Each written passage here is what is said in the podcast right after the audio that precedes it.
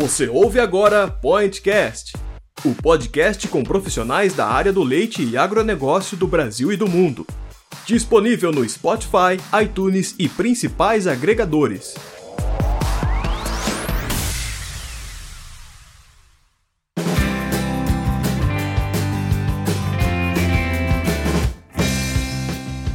Fala galera, voltamos! Como que estão as coisas por aí? Junho deu as caras, mês gostoso, hein, gente? Festa junina, friozinho, fundi de queijo, de chocolate, chocolate quente. Quem mais gosta aí do mês de junho? Eu sou fã. Mas enfim, vamos ao que interessa, né, gente? Fizemos alguns devaneios aqui no início para brincar um pouquinho. É, eu vou apresentar hoje o meu convidado, que é o Walter Galan trabalha aqui na, na, na, portinha minha ao lado, né? Estamos muito distantes.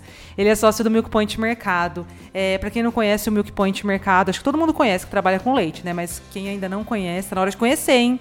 É um produto único no mercado lácteo brasileiro. A equipe realiza monitoramento do mercado de inúmeros produtos lácteos e é fundamental aí para quem trabalha com esse mercado, viu, gente? Quem quiser dar uma fuçadinha no site, também eu vou conversar aqui com o Walter, a gente pode né, falar algumas curiosidades também sobre o trabalho deles.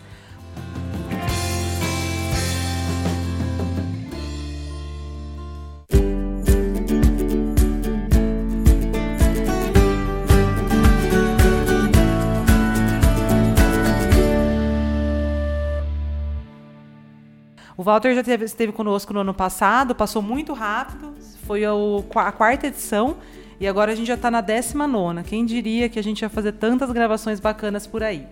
Então, seja muito bem-vindo ao nosso programa, Walter, mais uma vez. Obrigado por ter aceitado o nosso convite e fique à vontade. Obrigado, Raquel. Olá, pessoal, tudo bom?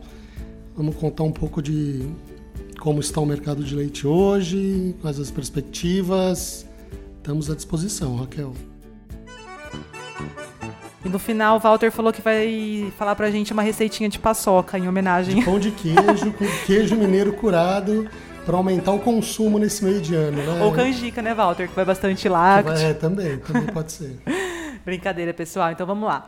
Walter, no final do mês de maio a gente publicou uma matéria, né? Saiu também em vários jornais comentando sobre o PIB brasileiro, que caiu 0,2% nesse primeiro trimestre, né? Quando a gente compara ao trimestre anterior. Inclusive, como não é de costume, até o agronegócio contribuiu com essa retração, já que decresceu aproximadamente 0,5%. Como que você vê que isso impacta de uma maneira geral aí na vida dos brasileiros, né, e também no consumo, inclusive dos lácteos, né, que está bem inserido aí na cesta do, dos brasileiros? É, uma coisa que a gente tem que entender é que o consumo de lácteos, de uma forma geral, está muito, ligada, tá muito ligado ao desempenho da economia. Então, se a economia vai bem, cresce, o consumo de lácteos cresce. Se ela vai mal, ele, consome, ele começa a retrair. Então, a gente olhando, você falou alguns números interessantes de agora, do começo do ano. Então, a gente olhando lá no final de 2018, o último relatório Focus lá do final de 2018 apontava uma perspectiva de crescimento da nossa economia esse ano de 2,5%, 2,55%. Hoje saiu a nova perspectiva do Boletim Focus e a perspectiva de crescer é 1,1%, 1,13%. Então, o cenário de crescimento da economia e, portanto, de consumo está bem pior hoje né, do que estava quando a gente terminou o ano passado e começou esse ano. Então, isso é uma coisa importante para produtores e indústrias é, perceberem. Né? A gente está num cenário de mercado que o consumo está é, começando a retrair, e, né, em função dessa variável econômica toda. Então, isso é bem importante para a gente observar e para a gente planejar o que a gente está fazendo.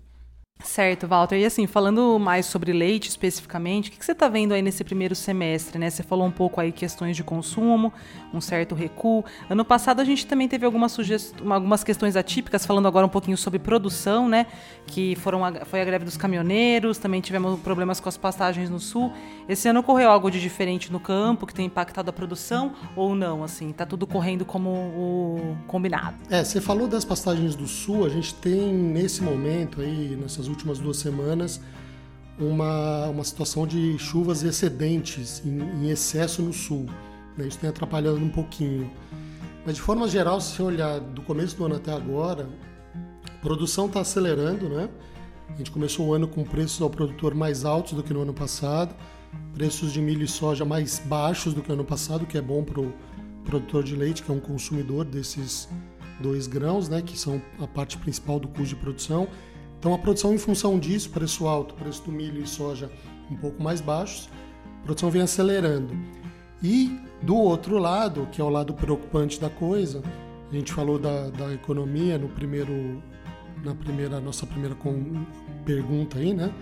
Uh, em função da, da, da, economia que não vem crescendo, o consumo de lácteos vem caindo. Se a gente pegar os primeiro trimestre desse ano contra o primeiro trimestre do ano passado, em termos de volume, é mais ou menos 6% de queda. Então a gente tem de um lado a produção acelerando, uh, e o IBGE, os dados do IBGE mostram quase 3% de, de subida aí no primeiro trimestre, contra um consumo caindo aí 6%. Então é esse é o maior problema que a gente tem hoje para indústrias e produtores principalmente. A gente tem um desequilíbrio entre oferta e demanda que de alguma forma vão, vai ter que ser resolvido. Certo, Walter. É, me surgiram duas questões aqui. Uma é assim, é o consumo, né, vem dando uma retraída, mas o que, que o consumidor vem buscando nos últimos tempos? Assim, quais são os produtos que vêm se destacando, por exemplo? Não sei se você poderia citar algo relacionado a isso, né? Porque a gente sabe que a geração milênios, a gente publica bastante matéria no Milk falando que tem um perfil diferente de consumo, uma busca maior de repente por produtos proteinados. A gente sabe que também a gordura láctea ela voltou a ser valorizada. O que, que você enxerga aí pelo que você analisa? É, tem algumas mudanças que são estruturais, essas todas que você, que você mencionou, acho que são estruturais.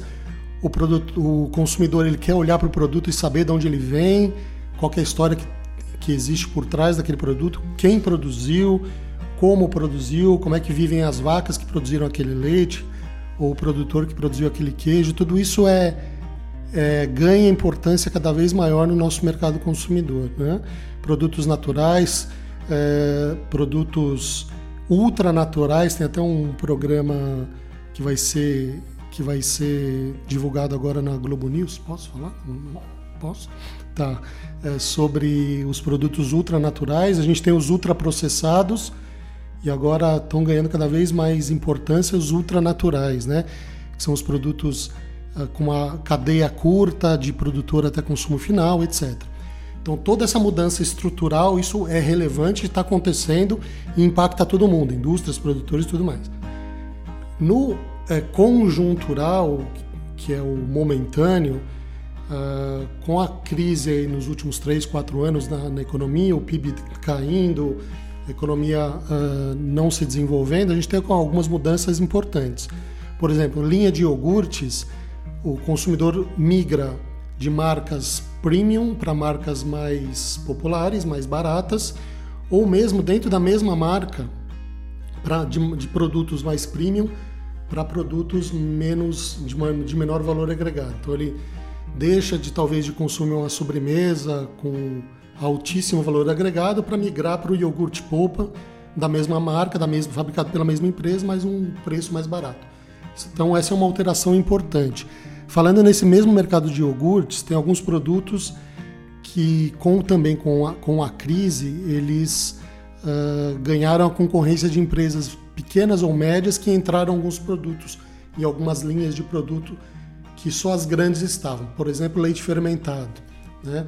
Leite fermentado teve uma ou duas grandes, pequenas ou médias empresas aqui, uma delas aqui no estado de São Paulo, que entrou forte nessa, nessa categoria, com preços baixos, e fez aumentar o consumo desse, dessa linha, mas aí não em função de, de outra coisa senão preço e, e estratégia da empresa.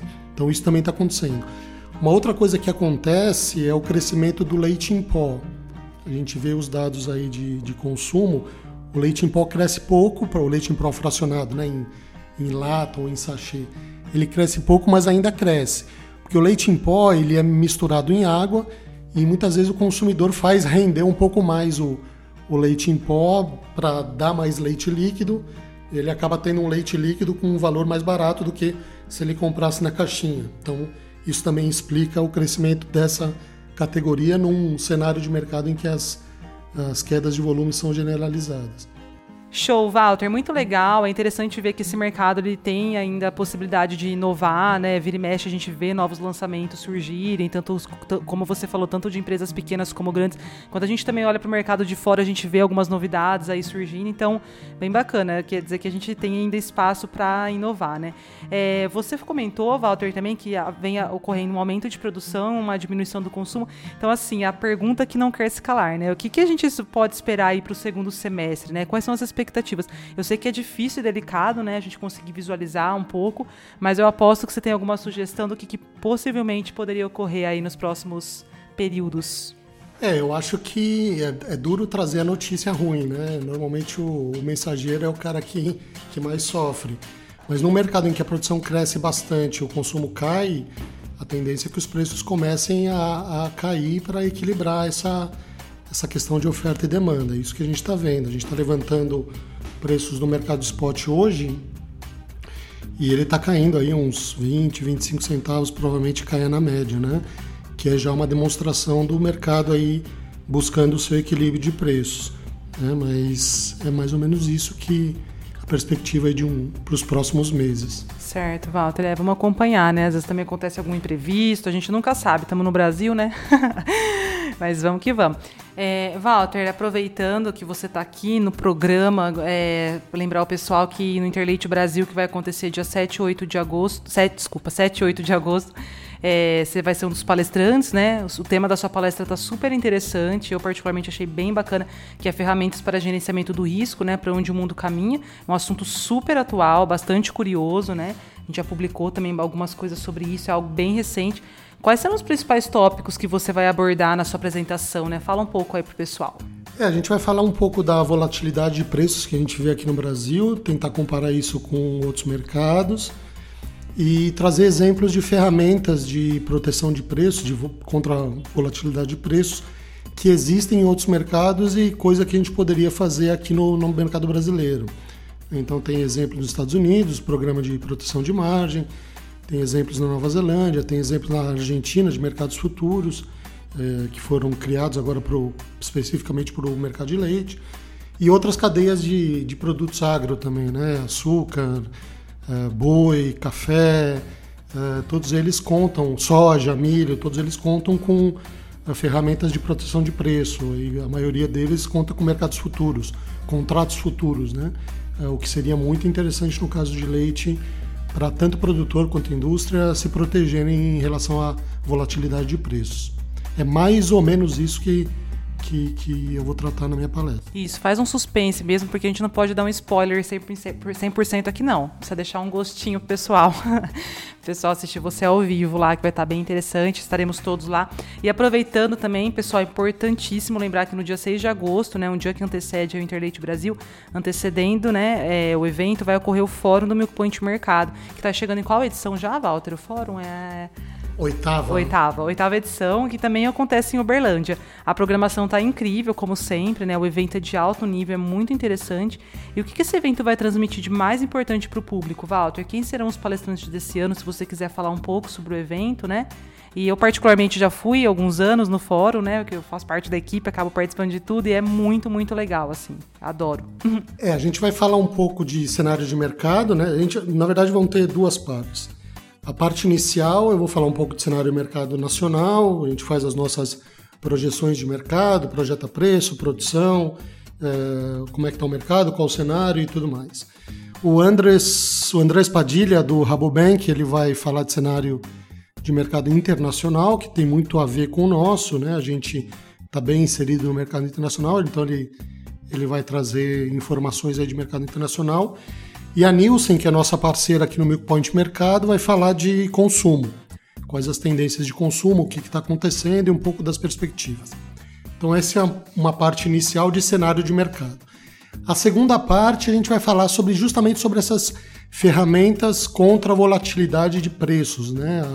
a, a volatilidade de mercado. A gente vai trazer um professor dos Estados Unidos para falar do programa de proteção de margem lá nos Estados Unidos eles tiveram algumas alterações nesse programa e isso está é, tá numa nova versão que, que, que vai ser apresentada aí durante o fórum.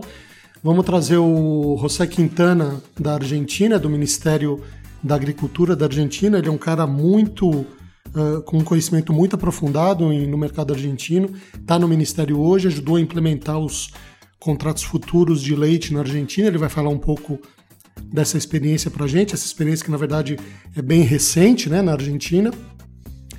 E vamos também trazer um professor da Nova Zelândia para falar sobre ferramentas de proteção de preço lá na Nova Zelândia. A Fonterra, por exemplo, implementou uma nova ferramenta de proteção de preços do leite ao produtor. Ele também vai tratar desse, desse tema lá conosco. E no fim vamos trazer a Re para falar um pouco sobre seguros rurais, como é que isso se encaixa no leite, uh, como é que a gente pode tratar isso e qual o futuro dessa ferramenta aí na cadeia leiteira vai ser um. Nós estamos construindo ou buscando construir nesse, nesse fórum, principalmente em relação a esse segundo tema aí de, de volatilidade de preços, ferramenta de, de proteção de preços, uma agenda diferente, uma nova agenda para o leite brasileiro aí pensando no futuro do setor. Então é bem interessante é, quem participa, quem atua aí no dia a dia no leite, é, que esteja lá conosco, participe das discussões, conheça as ferramentas das quais a gente está falando aqui para poder nos ajudar nessa ferramenta, nessa, nessa elaboração dessa agenda futura aí do leite. Show, Walter. É, as programações estão bem diferentes, tanto no Fórum quanto no Interleite Brasil. Esse ano tem uma maior internacionalização. Né? No Interleite Brasil a gente também vai ter algumas palestras de pessoas de fora.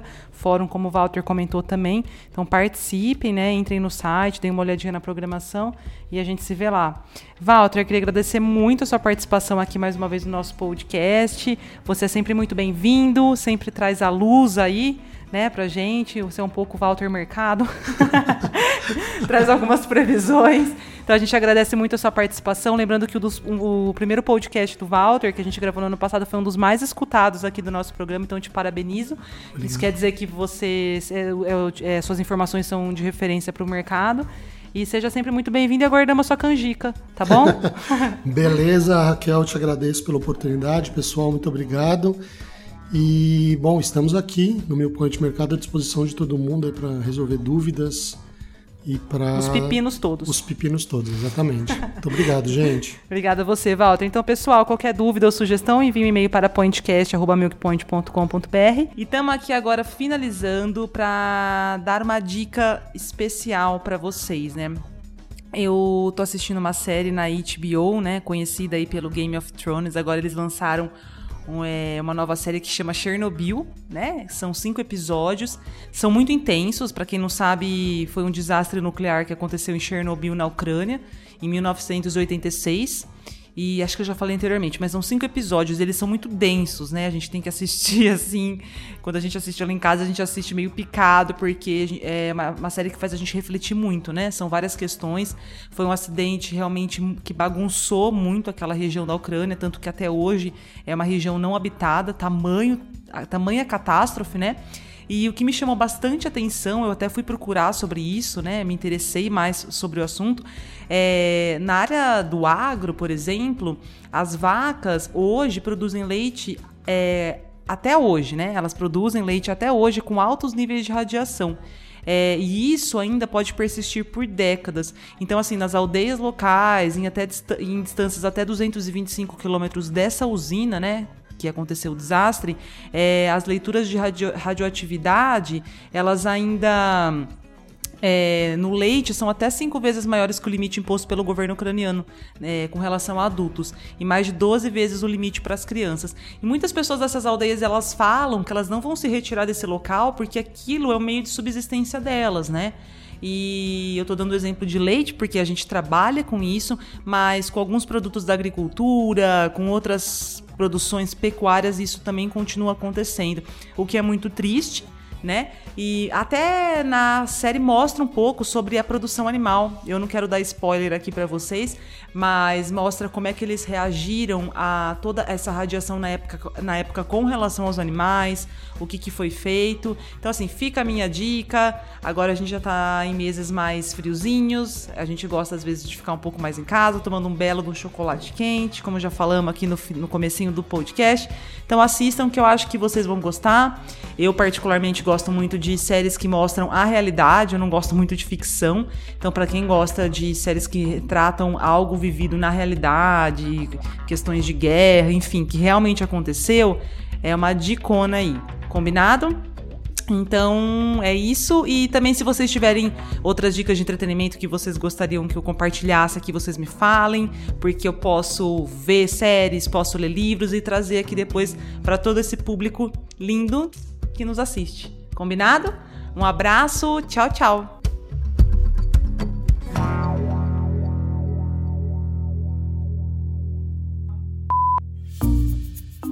Só uma observação Hum. que nos ouve. Que que Público falei? que nos ouve. Você falou, público que nos assiste, Raquel. É um podcast. Eu falei, assiste? falei? Não tem problema. É. Não tem problema. Gente, eu tô maluco, eu já tô assim prevendo os vídeos. Ó, não dá spoiler. né? E agora?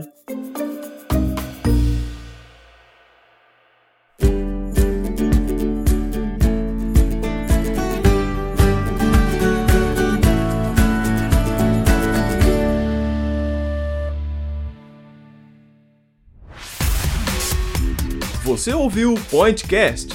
Confira todos os episódios na íntegra pelo Spotify, iTunes ou acesse www.milkpoint.com.br, clique na aba Notícias e Mercado e depois em Podcasts. É grátis. Pode ouvir, pode baixar, pode compartilhar. Pointcast, o podcast do portal Milk Point.